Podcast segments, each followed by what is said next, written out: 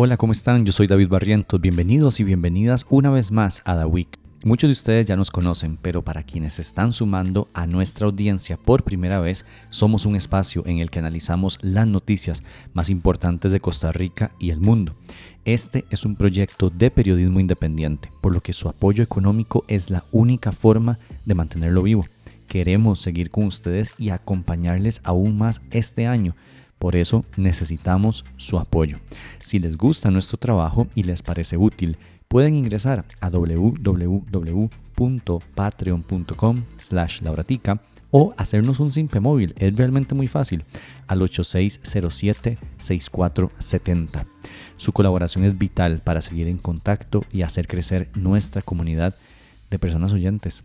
Esta semana hablamos de la comparecencia del ministro de Comunicación en una comisión en la Asamblea Legislativa la nueva ocurrencia de Antonio Álvarez de Santi, el recorte a las becas e inversión social y un par de cosas más. Iniciemos.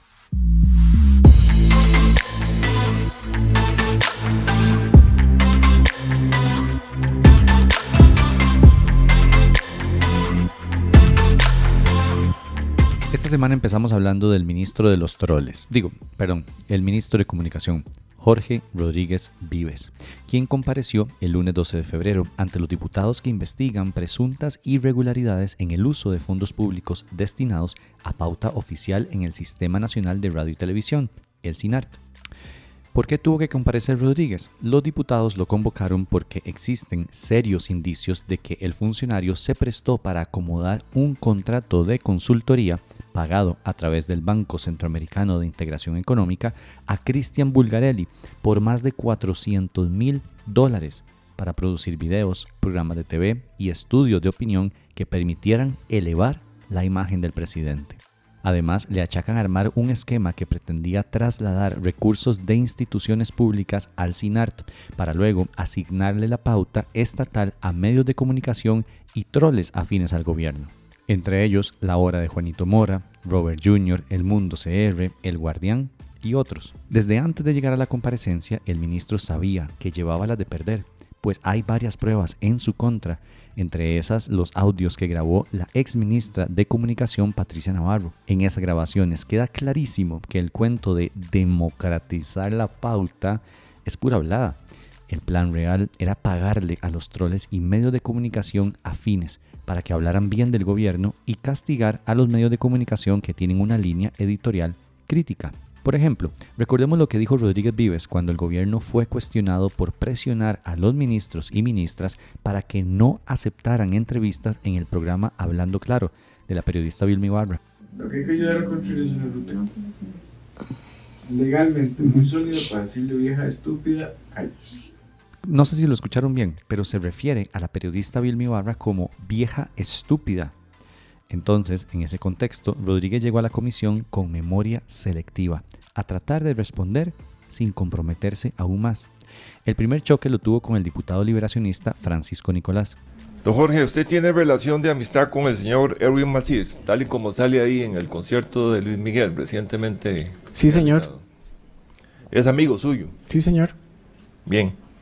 Don Erwin Macís hizo alguna observación al cartel de licitación en el cual se contrata a la compañía del señor este, Bulgarelli.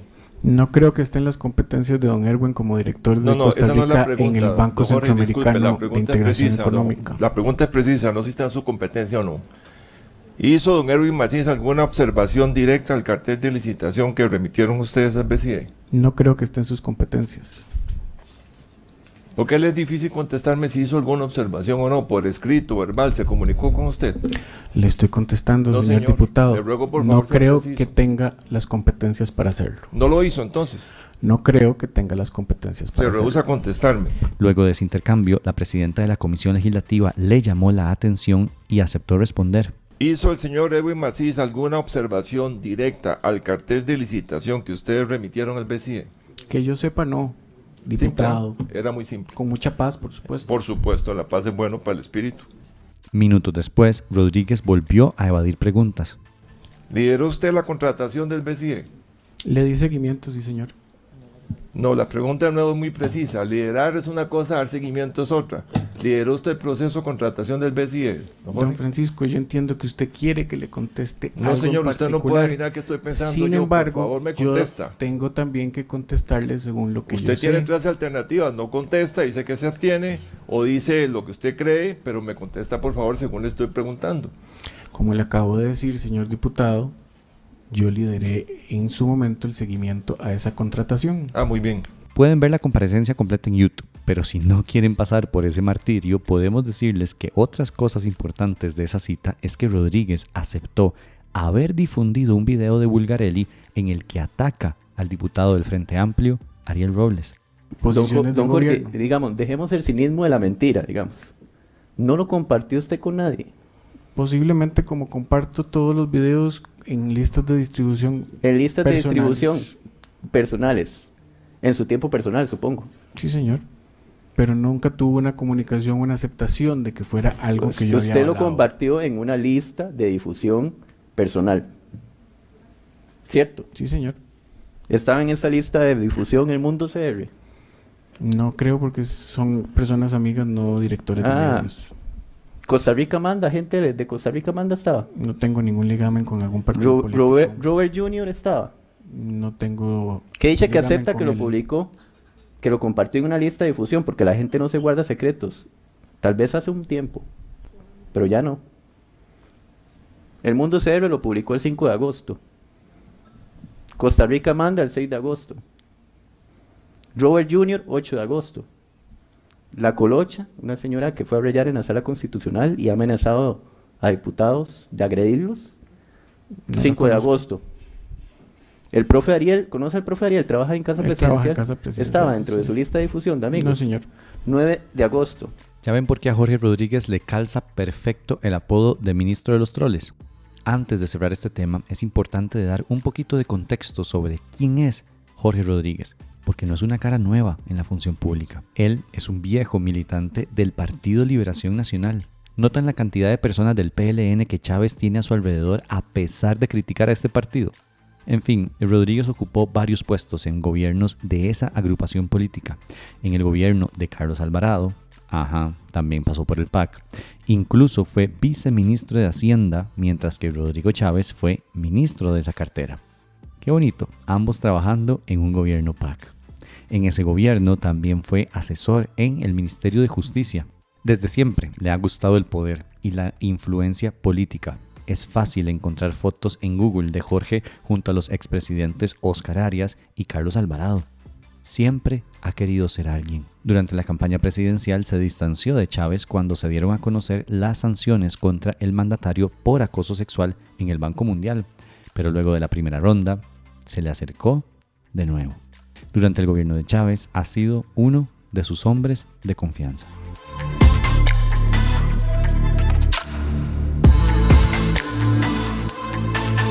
Mientras el presidente de la República, Rodrigo Chávez, anda dándole like a cuanta pachucada se encuentra en Twitter, 120 mil estudiantes se quedaron sin becas del programa Avancemos, porque el Poder Ejecutivo recortó el presupuesto del Instituto Mixto de Ayuda Social, el IMAS, en 12 mil millones de colones. El hecho fue reclamado la semana pasada por el diputado del Frente Amplio Jonathan Acuña y el de la Unidad Social Cristiana Carlos Felipe García. Nogui Acosta, ministro de Hacienda, dijo que la decisión se debe a filtraciones, es decir, que se dieron becas a personas que no lo necesitaban. Pero Acuña le recordó que esa información fue desmentida por la propia presidenta ejecutiva de Limas, Jorleni León. Además, el otro diputado del Social Cristiano le reclamó al ministro por cambiar los parámetros para asignar las becas y así ocultar los recortes. Cambiaron los parámetros de lo que se entiende por pobreza. Catalogaron que pobreza extrema es la que recibe menos de 49 mil colones a la semana, para decir que estas personas eran filtraciones. No, no eran filtraciones, fue que acomodaron los reglamentos para que esas personas no calificaran. Dijo el diputado. El principal argumento de Acosta es que no hay dinero para gasto social y que hay prioridades fiscales. En el caso de las becas se lo resumo así. Las becas lo necesitan hoy, no mañana, no en cinco años. No, no, lo necesitan hoy que entró el curso, ya entró el curso lectivo. No le pueden decir a la gente que se puede sacrificar la inversión social. Esa la más fundamental, en nombre de un ansiado y esperado equilibrio fiscal futuro. Son necesidades reales, concretas, cotidianas que vive la gente. Y es que según datos que Hacienda le dio al diputado, han habido más de 65 mil recortes. En becas Avancemos se pasó de 289.948 en 2023 a 274.000 becas en 2024, o sea, casi 16.000 estudiantes menos que recibirán una beca para estudiar.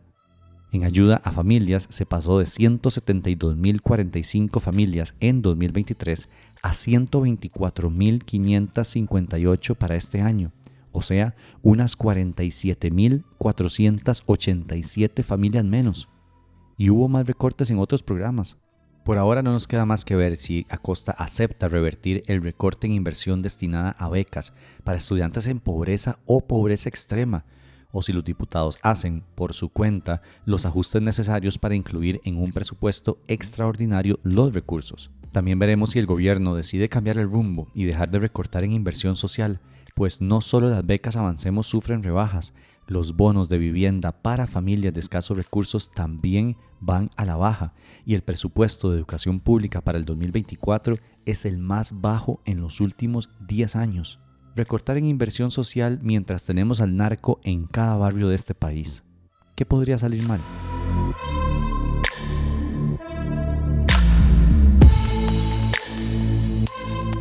Y ahora el tema caliente de la semana. Presas, presas y más presas. Usted podrá decir, ah, eso no es nuevo. Y sí, tiene razón, el congestionamiento vial en el que vivimos no es nada nuevo, pero en las últimas dos semanas llegó a niveles sin precedentes. Y eso no lo digo yo, lo señaló el Colegio Federado de Ingenieros y Arquitectos a la prensa y otros expertos como Mario Durán, especialista en ingeniería del transporte. No recuerdo un congestionamiento de este nivel. Si se hubiese hecho un plan de manejo del tránsito, no estaría pasando esto. Dijo Olman Vargas, presidente de la Junta Directiva del Colegio Federado de Ingenieros y Arquitectos a la Nación el miércoles pasado. Y si no le creen al CEFIA, créanle a la UNAFUT, tal vez, que tuvo que pasar el clásico nacional entre Saprissa y la Liga de este viernes 16 de febrero a las 8 de la noche para las 9 de la noche, para darle tiempo a la gente de llegar. El inicio de labores para construir un nuevo puente en el Bajo Los Ledesma, en San José, desencadenó un caos vial que convirtió a la Uruca en un auténtico parqueo.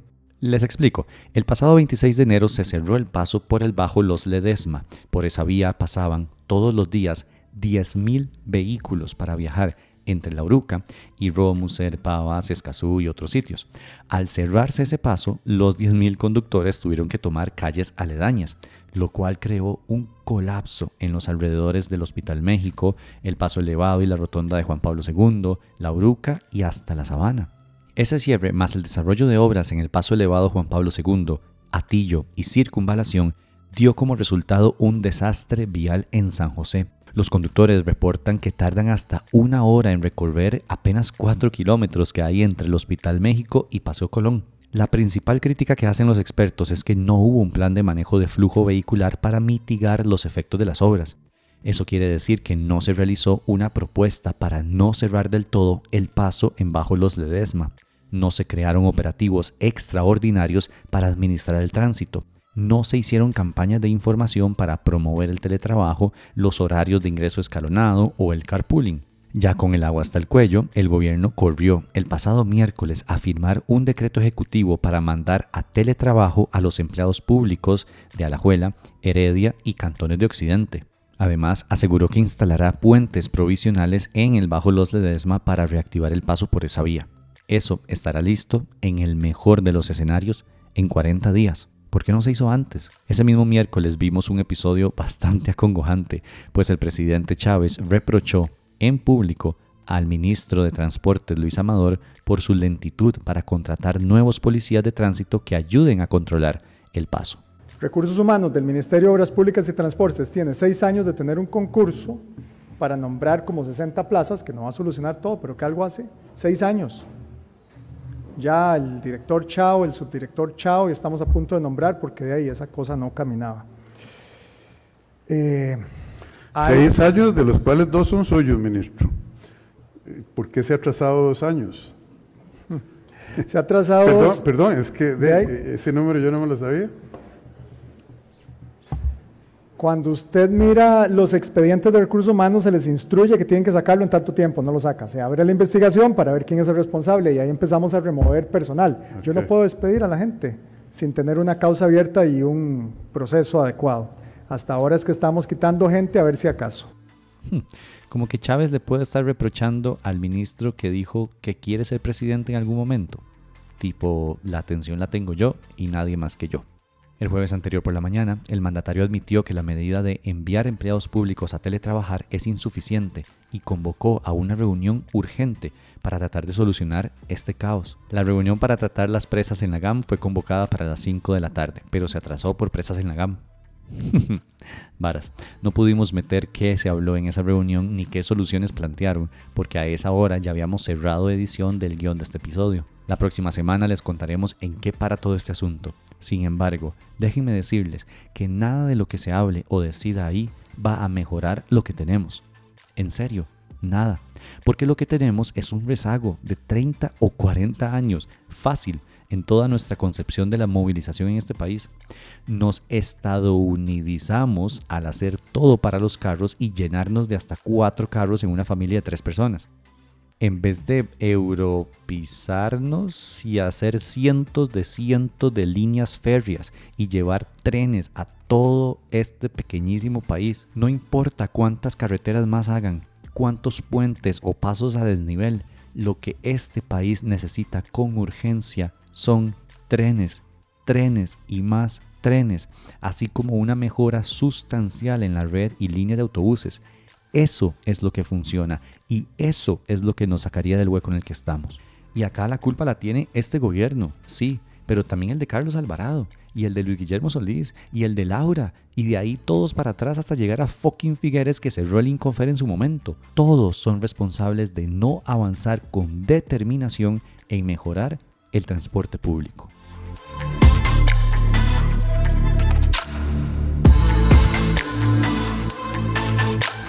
Faltan dos años para las elecciones presidenciales y ya algunos están haciendo cálculos electorales, haciéndole números a cómo llegar al poder.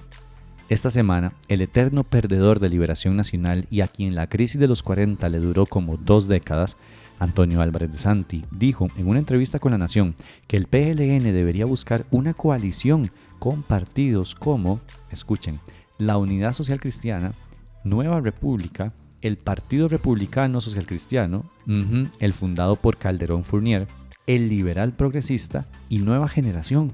En otras palabras, abra un saco, meta todo lo que quepa ahí, no importan las ideas, no importan las propuestas, no importa nada, solo ganar las elecciones y luego vamos a ver qué putas hacemos con el país. Eso sí, De Santi excluyó al Frente Amplio. El Frente Amplio lo veo más complicado, porque me parece que hay divisiones en la visión en cuanto a los temas de propiedad privada en donde podría considerarse que hay diferencias más insalvables. Yo excluiría al Frente Amplio. Comentó con ese enredo el político. La tesis de De Santi es que el candidato del PLN no podría ganar la elección a menos de que vaya en coalición. No veo al candidato de Liberación Nacional, sea quien sea, ganando las próximas elecciones. Para no hacerles el cuento muy largo, ya Fabricio Alvarado, líder de Nueva República, les dijo que si saben contar, no cuenten con él. Y Eli Feinsack, dirigente de Liberal Progresista, respondió que no tienen interés. Es decir, nació muerta la coalición ideada por De Santi, como todas sus campañas políticas. Mal augurio para Liberación Nacional.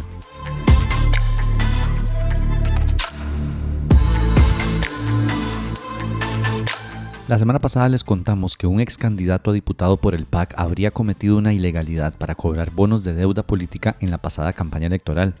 Resulta y acontece que esta semana se conoció que el partido ya sabía sobre esta situación desde octubre de 2022 y no hicieron absolutamente nada.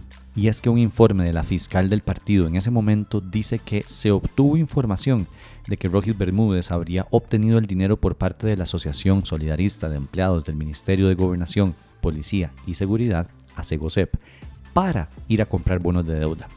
Ese documento fue dirigido a la Asamblea Nacional del partido. Incluso el informe recomienda a esa asamblea solicitar información detallada para conocer los hechos a fondo. ¿Le hizo caso el PAC? No. Mediante comunicado, el partido dice que No existen pruebas de financiamiento irregular en nuestras fuentes. Al tiempo que rechazaron cualquier práctica que busque beneficiar entidades con restricciones legales para adquirir bonos directamente en el financiamiento de partidos políticos. Sin embargo, y si me preguntan a mí, el mismo PAC se tira la soga al cuello, en el mismo comunicado de prensa dicen que Rogis Bermúdez mintió en sus declaraciones juradas al decir que ese dinero venía de sus actividades agropecuarias. ¿Y por qué es esto echarse la soga al cuello? Imagínense una línea del tiempo. Enero 2022.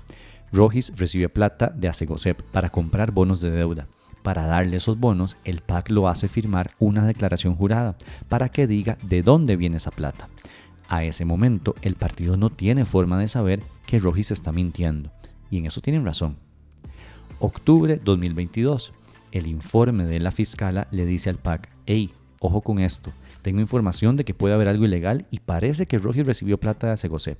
Para ese momento, el PAC ya pudo haber puesto lo dicho por la fiscala contra lo dicho por Rogis en las declaraciones juradas e iniciar algún tipo de investigación al respecto. Y no lo hicieron.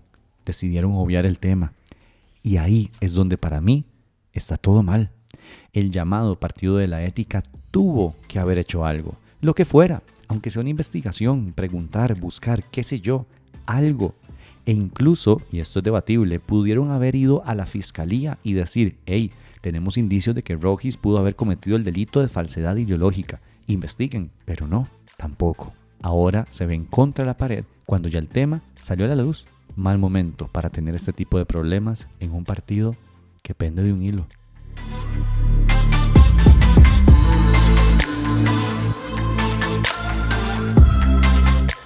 Esto fue un resumen de las cosas más importantes que sucedieron del 12 al 16 de febrero en Costa Rica. Recuerden que pueden seguirnos en nuestras redes sociales arroba lauratica. Pueden compartir este podcast para que le llegue a más gente. Pero lo más importante que pueden hacer es apoyarnos con su financiamiento en www.patreon.com slash lauratica o a través de un simple móvil al 8607 6470. Chao.